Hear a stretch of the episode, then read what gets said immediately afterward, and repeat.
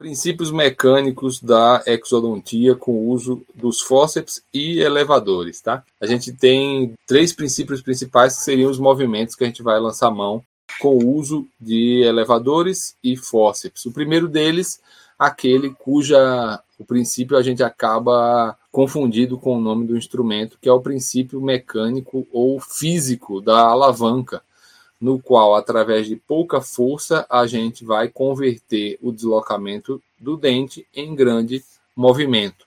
Isso é feito com o uso de elevadores. Então, não dá para a gente fazer princípio de alavanca com fórceps, e sim somente com o uso dos elevadores. Então, pouca força converte-se em grande movimento através do uso dos elevadores. Isso na prática, na exodontia prática, né? A gente tem um elevador curvo de Seldin ou um elevador de Cryer, realizando a ação de alavanca apoiada no osso é, alveolar, colocando a força do cirurgião para baixo, resultando na elevação do dente do alvéolo.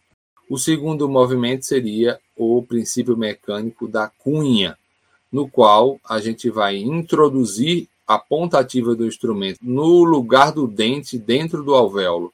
E através desse movimento de cunha, a gente vai ter a elevação do elemento dentário desse alvéolo específico. Então, como é que isso se daria? A gente tem para simbolizar um alvéolo dentário e um elemento dentário qualquer.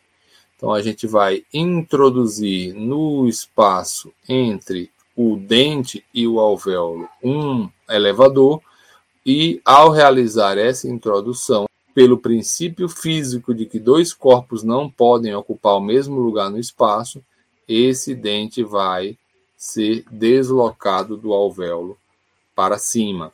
Portanto, a ação de cunha se dá através da ação de que o elevador, o instrumento, ocupará o espaço do dente no alvéolo. Pode-se lançar mão tanto de fórceps quanto de elevadores para essa ação de cunha.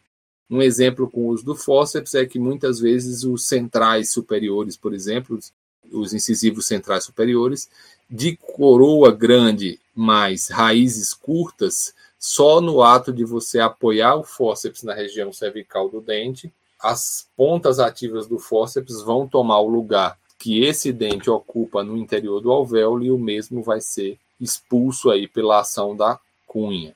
Já a última ação, o último princípio mecânico da exodontia seria o princípio de roda e eixo, ou, de acordo com outros autores também, a ação de sarrilho, através do qual o elevador apoiado em osso sadio, entre o osso sadio e o dente a ser removido, vai, através do giro do instrumento, servir para elevar o dente do interior do seu respectivo alvéolo.